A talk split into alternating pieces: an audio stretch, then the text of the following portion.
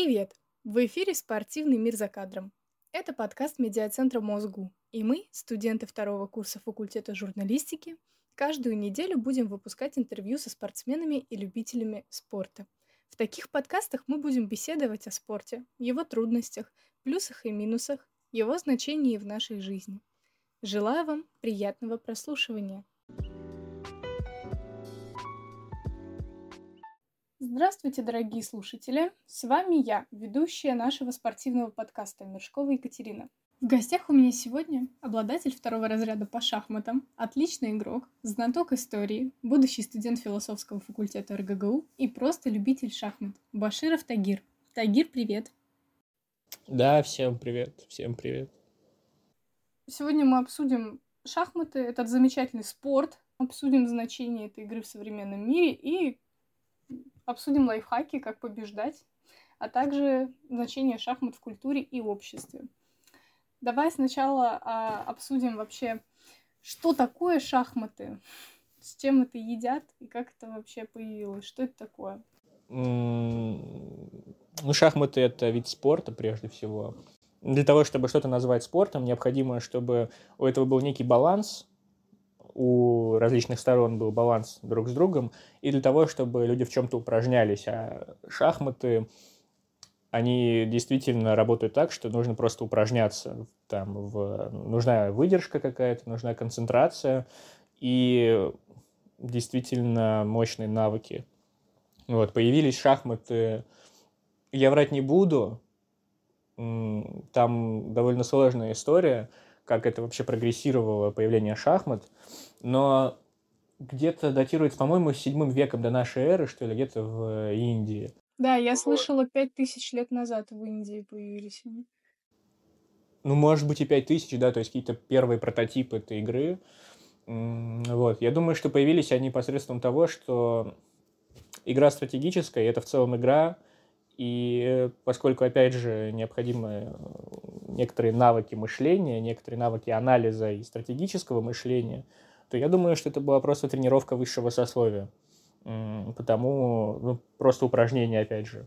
То есть, как э, охота, например, вот из того же разряда, учитывая, что ну, вот эта вот дисциплина шахматы, она была, например, очень популярна у царей, потому что цари, они обучали своих детей, будущих э, своих наследников, они обучали игре в шахматы так же, как, например, возили их обучать охотиться. Ты слышал легенду о происхождении шахмат.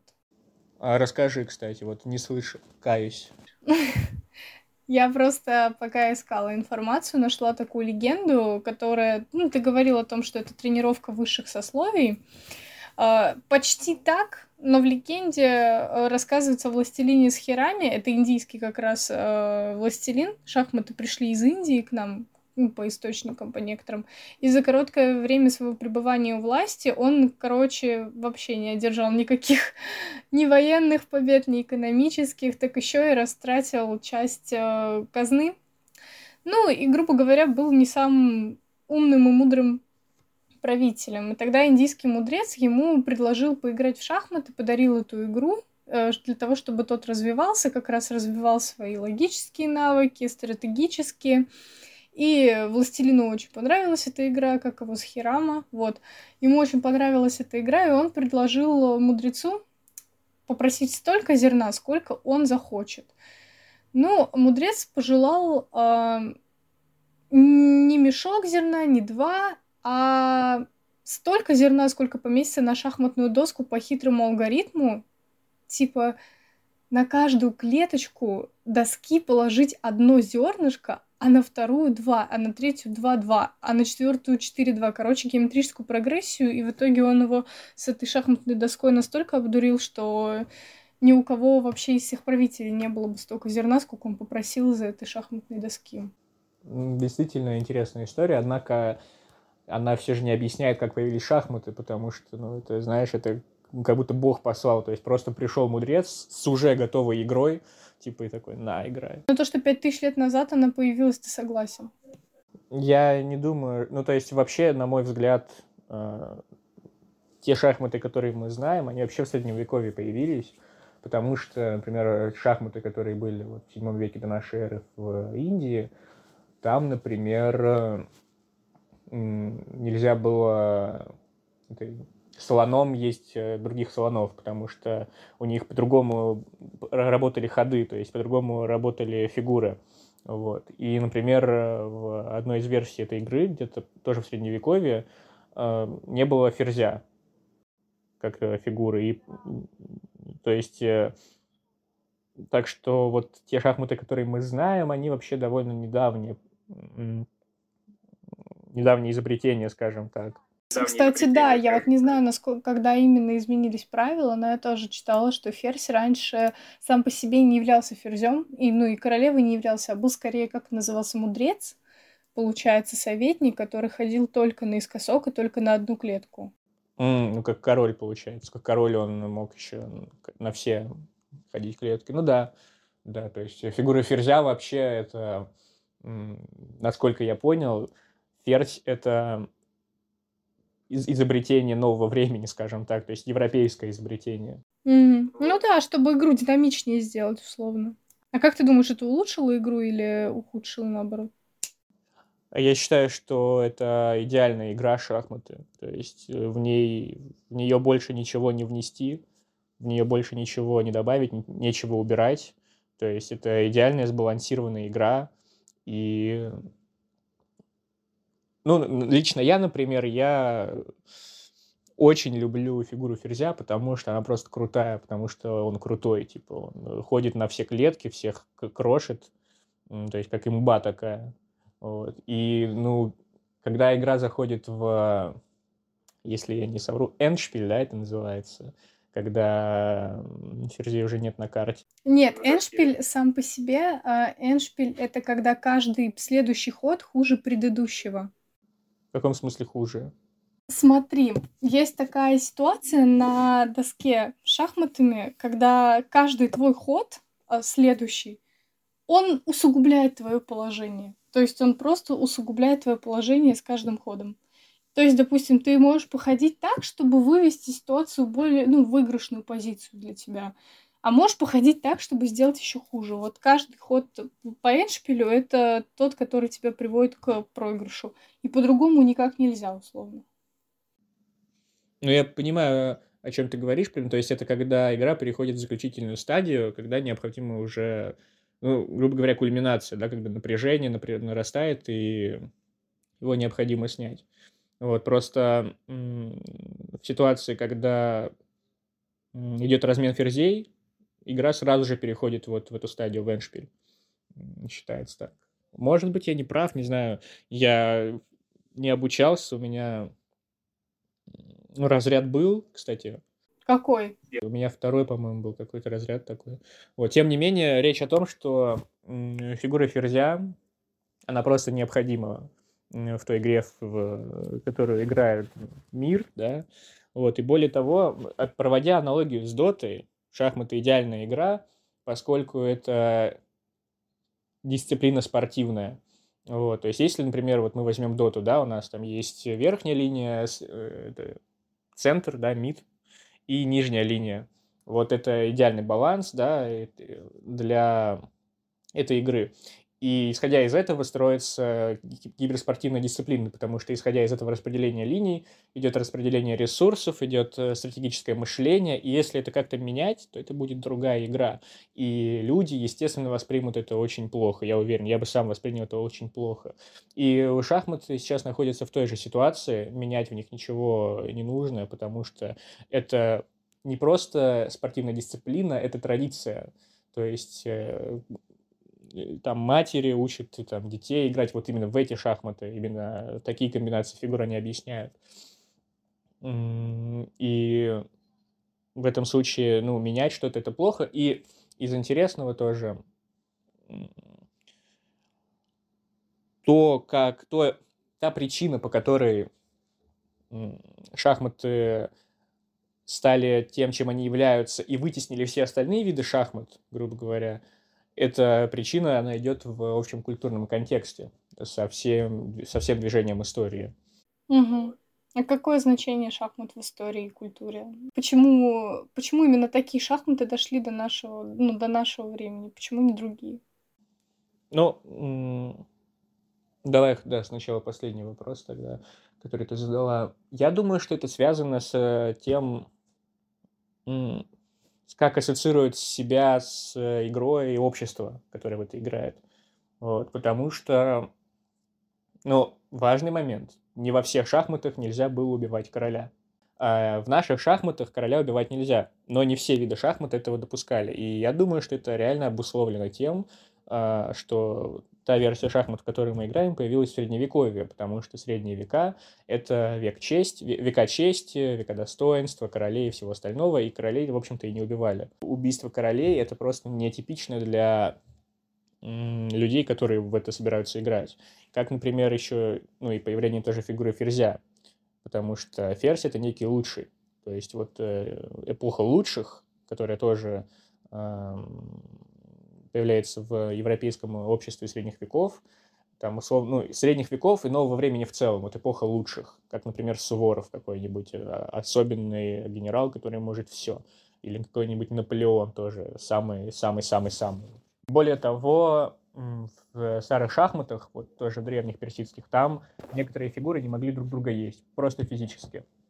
Я не знаю, с чем это связано, но знаю, с чем связано то, что в наших шахматах можно всех просто перебить, потому что э, наши войны кровавые, средневековые войны кровавые и жестокие по всей видимости, в древности достаточно было выиграть некие стратегические, некоторое стратегическое значение, и все. И на этом война, собственно, могла заканчиваться. Вот, по этой причине я думаю, что не было необходимости заставлять убивать все фигуры противника. Вот. У меня такой вопрос был э, по поводу того, что до нас сейчас дошла версия шахмат, в которой нельзя убивать короля, то есть его можно брать только в плен, грубо говоря, потому что если ты его убьешь, то все. А в каких версиях можно было убивать и с какой целью в плане? Это, ну, точно так же заканчивалась игра, получается, но только ты мог именно, ну, сделать этот ход и убить его? Ну, вообще шахмат, э, вариаций шахмат было бесконечное количество, то есть э, король мог была версия шахмат, где король был просто еще одной фигурой. Вот, то есть без короля игра могла продолжаться, например. И это, опять же, в пользу того, что э, в, средневек... в средневековье без короля игра продолжаться не может. Вот, то есть нет короля, все, игра закончена. Шахматы – игра для высшего сословия. И это, несомненно, тренировка умов, тренировка стратегического мышления, может быть, даже военного ремесла какого-то, может быть, просто приятное времяпрепровождение. Важно то, что, ну, понятно, да, что вот эта игра, она действительно всегда завлекала умы. Что-то в ней есть такое волшебное. Но что важно, эта игра вписывается в исторический контекст, потому что вместе с разрушением всяких сословий, да, каких-то серьезных иерархических различий, вместе с этим и низшим слоям становятся доступны какие-то вещи, которые были доступны только высшему сословию, как, например, письменность, а, может быть, ведение какого-то хозяйства своего, и развлечения тоже становятся доступны, как, например, игра в шахматы, а, мещане, ну и в целом городские жители тоже начинают играть в шахматы, причастятся к общей национальной культуре, скажем так. То есть э, это через шахматы можно, тоже можно это проследить, как, например, можно проследить это через чтение книг.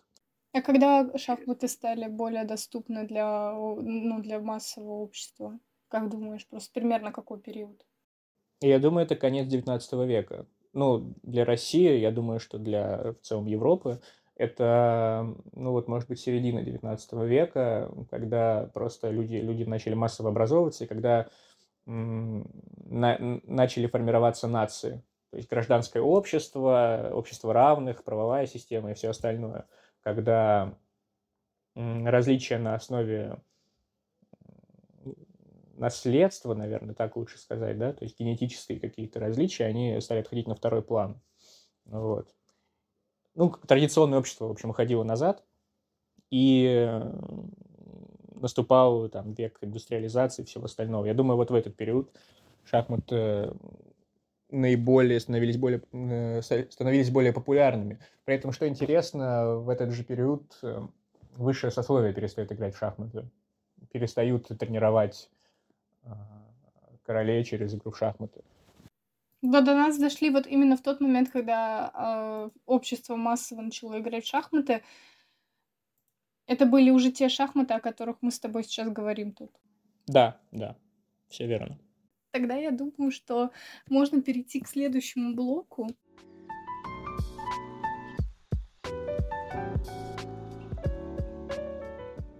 Но перед тем, как мы перейдем к следующей теме, которую я хотела бы с тобой поговорить, это уже твоя личная история, связанная с шахматами, я бы хотела предложить тебе небольшую викторину. Хочешь поиграть? С удовольствием. Люблю викторины. У меня будет 10 вопросов, которые я составила максимально простенькие, потому что я хочу, чтобы и слушатели поучаствовали в викторине. Твоя задача будет просто ответить правильно, неправильно на вопросы. Каждый ответ 10 баллов. Посмотрим в итоге, сколько ты наберешь. Давай тогда, первый вопрос.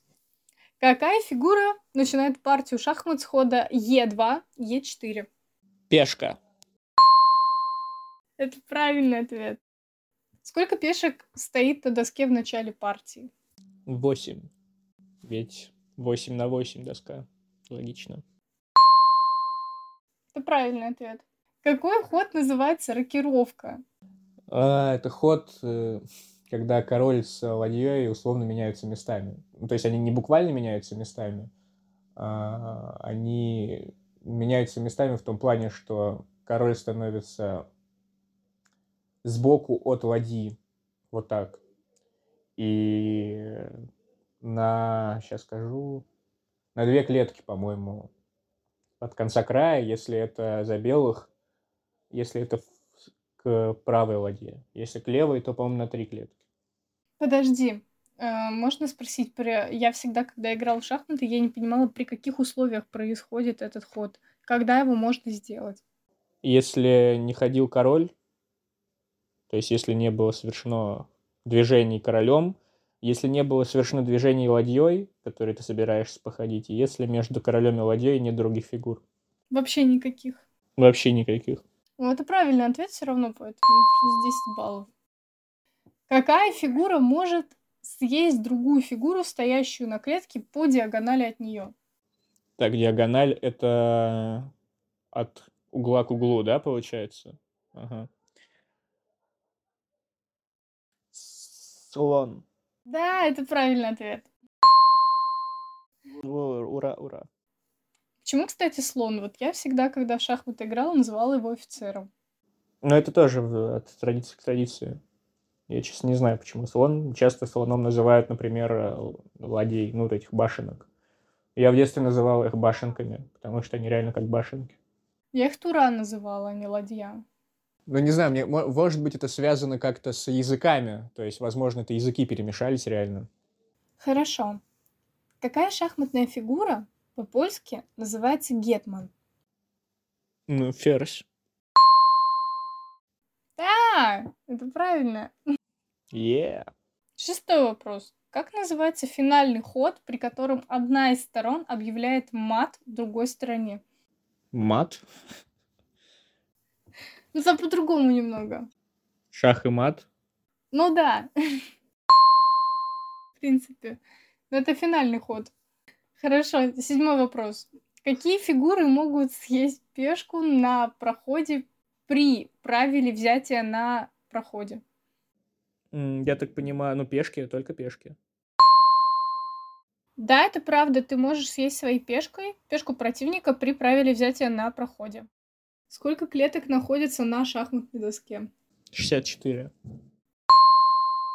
Это правильно, кстати. Это, это еще плюс 10 баллов. Хорошо, а какая фигура является самой ценной? Ну, король, но по этим... Ну, вообще ферзь. Потому что за ферзя там по, по подсчету, короче, этих баланса сил, ну, ферзя, по-моему, 8 у него единиц. Ну, по стратегическим каким-то убеждениям, конечно, ферзь главный, но по факту-то сама суть — это защитить короля. Ну, да, да, да, да. Какой ход называется шах? в случае, если есть прямая угроза одной фигуры к королю, любой фигуры к королю. То есть, ну, у, любых, у всех фигур есть распределение на ход и на урон, то есть на удар. У пешка она ходит прямо, но бьет наискосок, например, да. А все остальные фигуры, они как ходят, так и бьют. То есть для важных фигур, скажем так, разницы между тем, чтобы идти и тем, чтобы атаковать, нет. В отличие от пешки, э, которая атакует не так, как ходит, а ходит она для того, чтобы достичь а, крайней точки доски противоположной. Для того, чтобы... Ну, потому что если она это сделает, то пешка может выбрать, какой фигурой она хочет быть.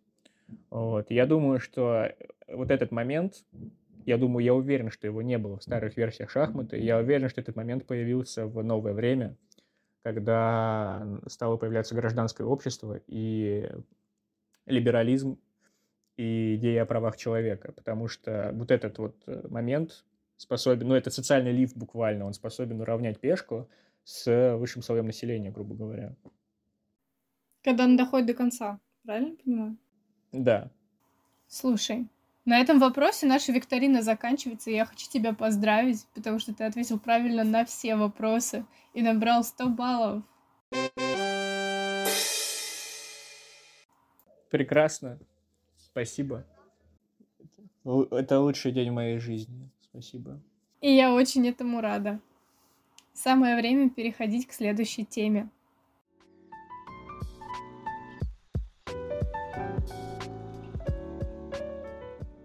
Тут у нас будут немножечко личные вопросы. Мне первый вопрос, который больше всего заинтересовал, это как ты познакомился с шахматами? Ну, довольно тривиально все. Просто мама меня научила.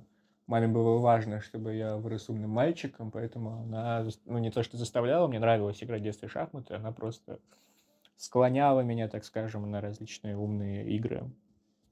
Вот, так что, ну, мама научила.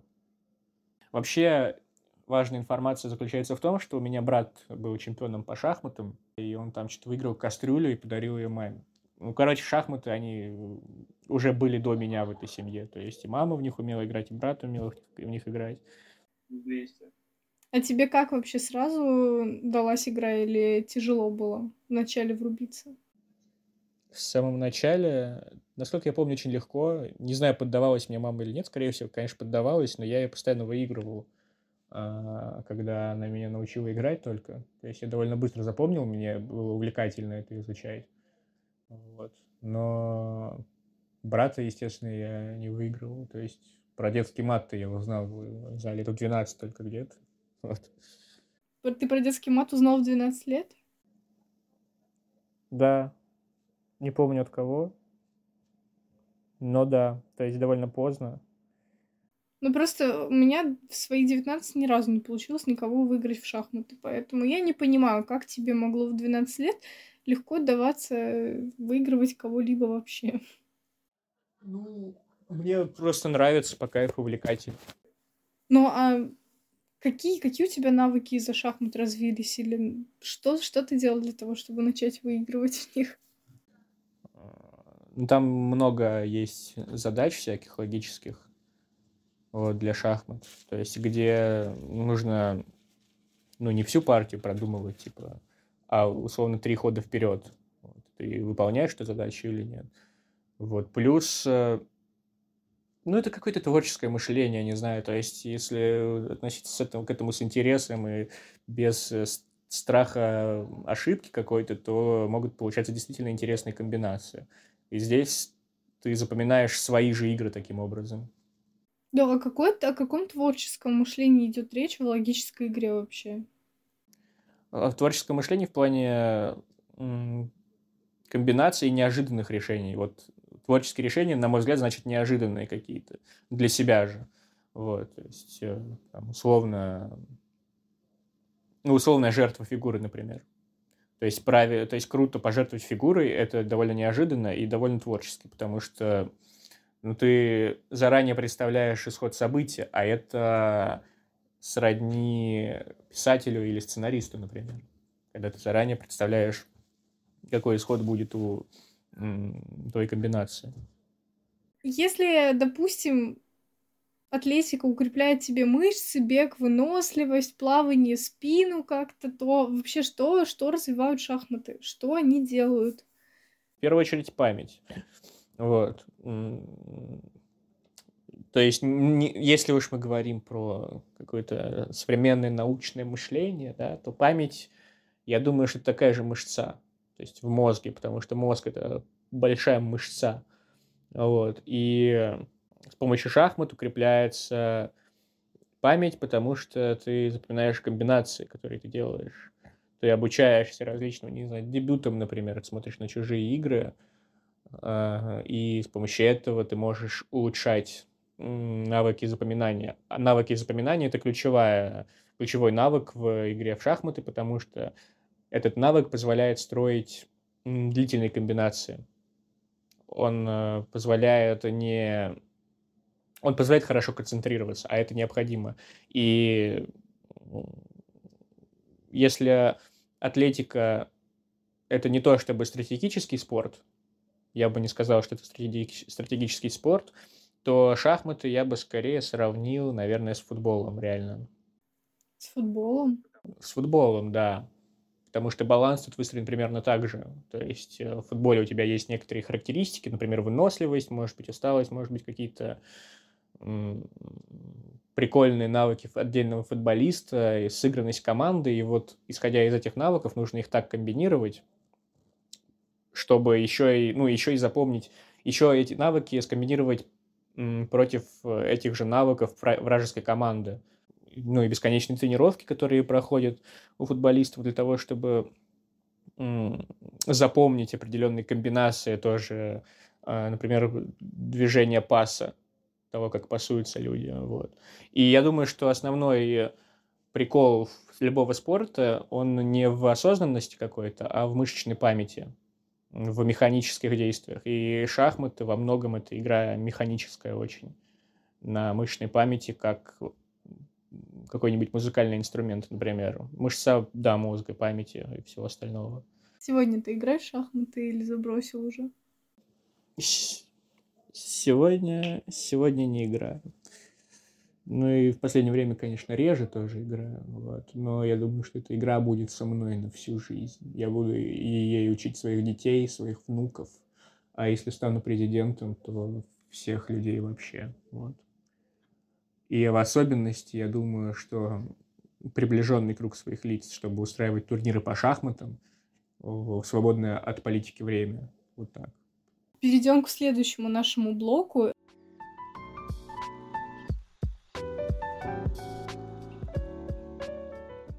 Вопрос такой. Актуальны ли сегодня шахматы, если никто бы не захотел ими заниматься или, допустим, не было бы времени на них? Они вообще актуальны? Они нужны сегодня? Ну, если проводить аналогию, то и дота, получается, не нужна, если ее не вводят в массовое потребление в школах. То есть школа — это вообще не признак, не пример. То есть все то, что актуально в школе, оно не актуально в реальной жизни. А, как, э, например, футбол тоже. Самый популярный вид спорта. Никому он в школе не нужен. Люди играют в футбол с своими пацанами во дворах. Вот. Шахмат в большой комьюнити. Там турниры много смотрят, там бесконечное количество обучающих роликов на ютубе от бесконечного количества разных людей. Вот. И как-то уж так выходит, что шахматы оказываются элементом некоторого статуса – вот, э, потому что большинство людей в шахматы играть не могут. А когда находятся те несколько из огромной компании, которые это могут сделать, они, естественно, начинают соревноваться. Вот. И я считаю, что элемент статуса шахмат тоже нельзя убирать. То есть э, шахматы — это распознавательный такой знак умных людей, условно? Да, да. Не знаю, знаешь ты или нет, но в 1900 1997 это буквально ну, лет 30 назад, компьютер Deep Blue победил Гарри Каспарова на чемпионате по шахматам. Можно ли сегодня сказать, что компьютер гораздо сильнее человека в этом спорте? Да, компьютер всегда будет сильнее человека в любой в шахматах именно, поскольку шахматы, они в идеальном своем виде про счет. Компьютер всегда будет считать лучше, чем человек, поскольку компьютер всегда будет лучше запоминать, чем человек.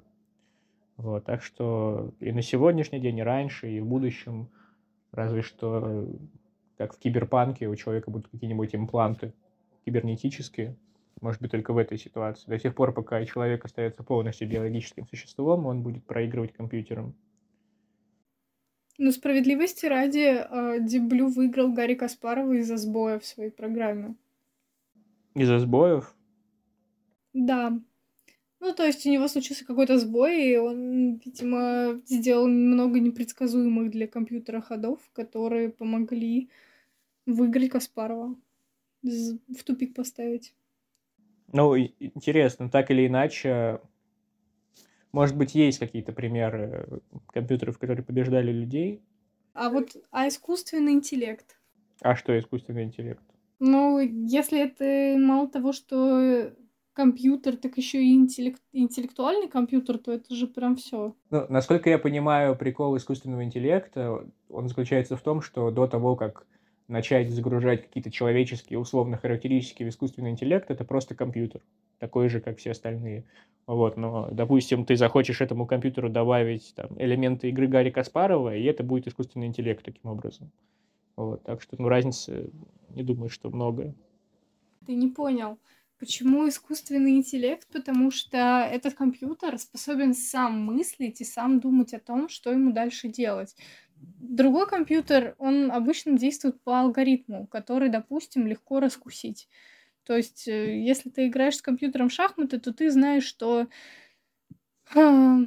а, ну, компьютер, допустим, действует по какому-то алгоритму, что он сейчас пойдет туда, то он сделает это, потому что он играет, как э, в него загрузили Гарри Каспарова. А в искусственный интеллект загрузили и Каспарова, и еще миллион шахматистов, и какие-то стратегии, куча познавательных видео на Ютубе. И эта штука, она на основе твоих ходов сама способна делать ход, который ей считает, ну, и который она считает умнее в этой ситуации.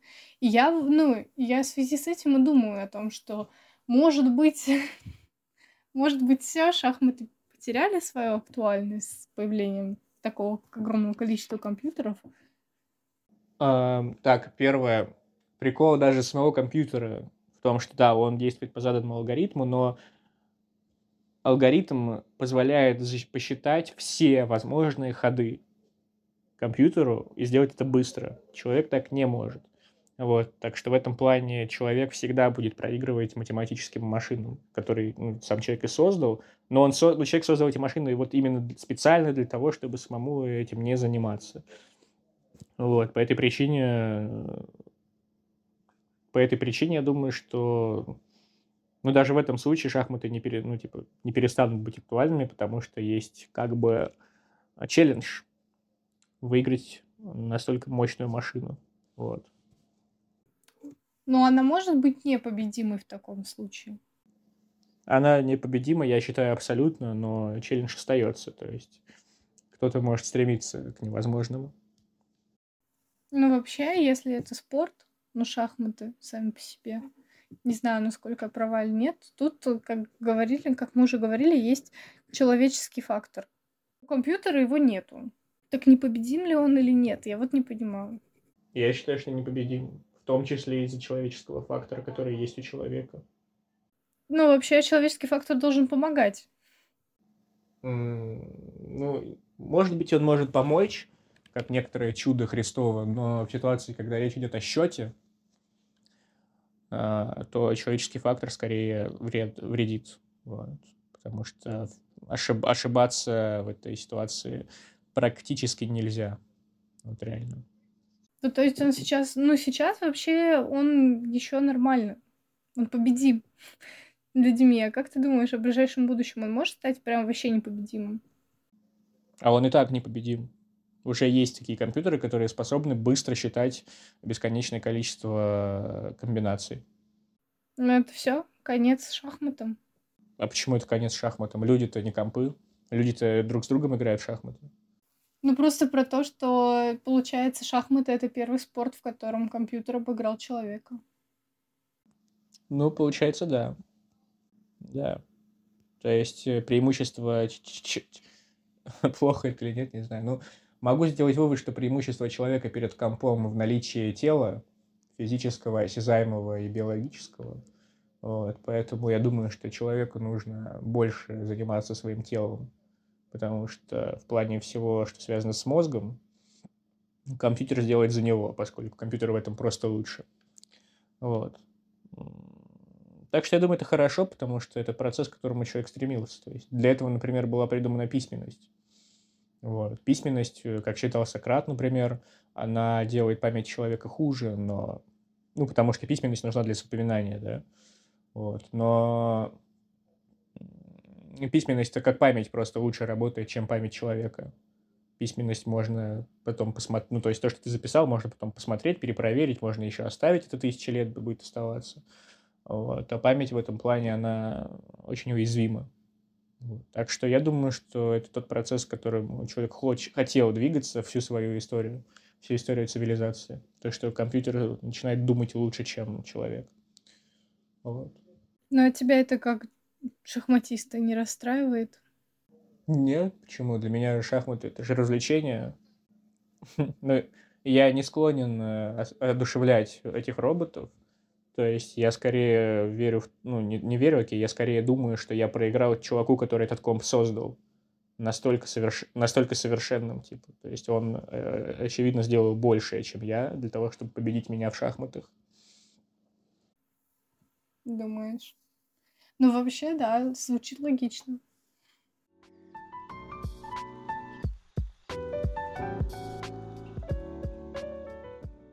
Я думаю, в принципе, на этом можем закончить наш подкаст, но перед этим я бы хотела, чтобы ты э, поделился некоторыми шахматными лайфхаками с нашими слушателями. Есть что-то, что может помогать выигрывать в шахматы, например, какая-то стратегия определенная, или какие-то ходы, или ну просто читерство условно. Есть какое-нибудь? Ну, читерство, ну, есть несколько вот для новичков прям. То есть э, это вряд ли будет работать несколько... Окей, не для новичков, это занимать центр. А из-за того, что э, центр – это сосредоточение углов э, шахматной доски, оттуда возможно наибольшее количество ходов. И если вы выигрываете центр, вы выигрываете игру. Потому что вы занимаете самое важное преимущество. У вас больше возможных ходов, а фигуры противника таким образом рассредотачиваются. Второе – вот э, совет для новичков уже. Если вы видите, как противник хочет разменять с вами фигуру, постарайтесь подумать подольше, а если думать лень, не разменивайтесь. Вот, потому что, скорее всего, у него есть какой-то хитрый, крутой план, вот, которого вам будет лень просто додумываться. То есть размены фигур не просто так на поле происходит? Да, размены фигуры происходят точно не просто так. То есть это всегда борьба за какой-то участок поля, участок, участок доски и за какое-то преимущество стратегическое, то есть не количественное. А, и еще один лайфхак – не бояться рисковать.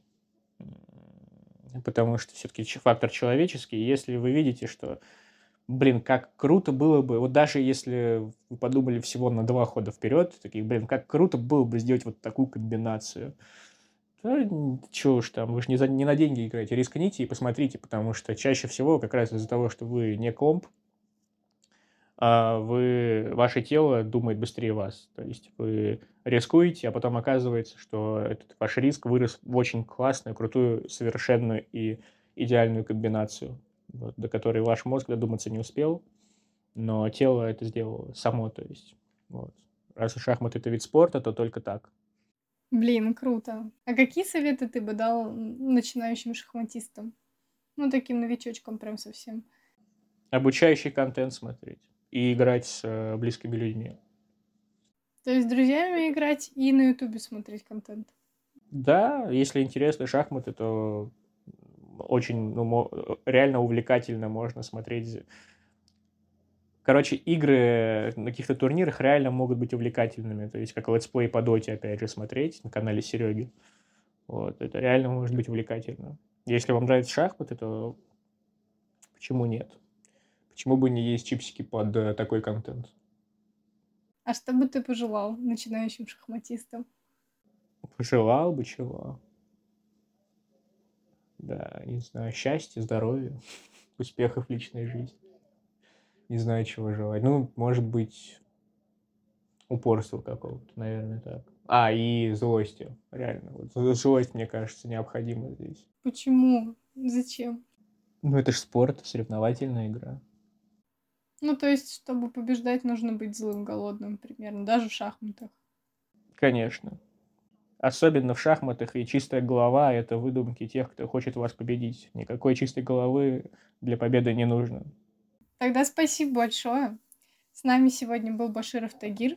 С вами была я, Мершкова Екатерина. Спасибо за то, что слушали наш подкаст. Обязательно играйте в шахматы, смотрите подкасты, развивайтесь. Всего вам наилучшего, успехов в спорте. До свидания. Да, всем пока.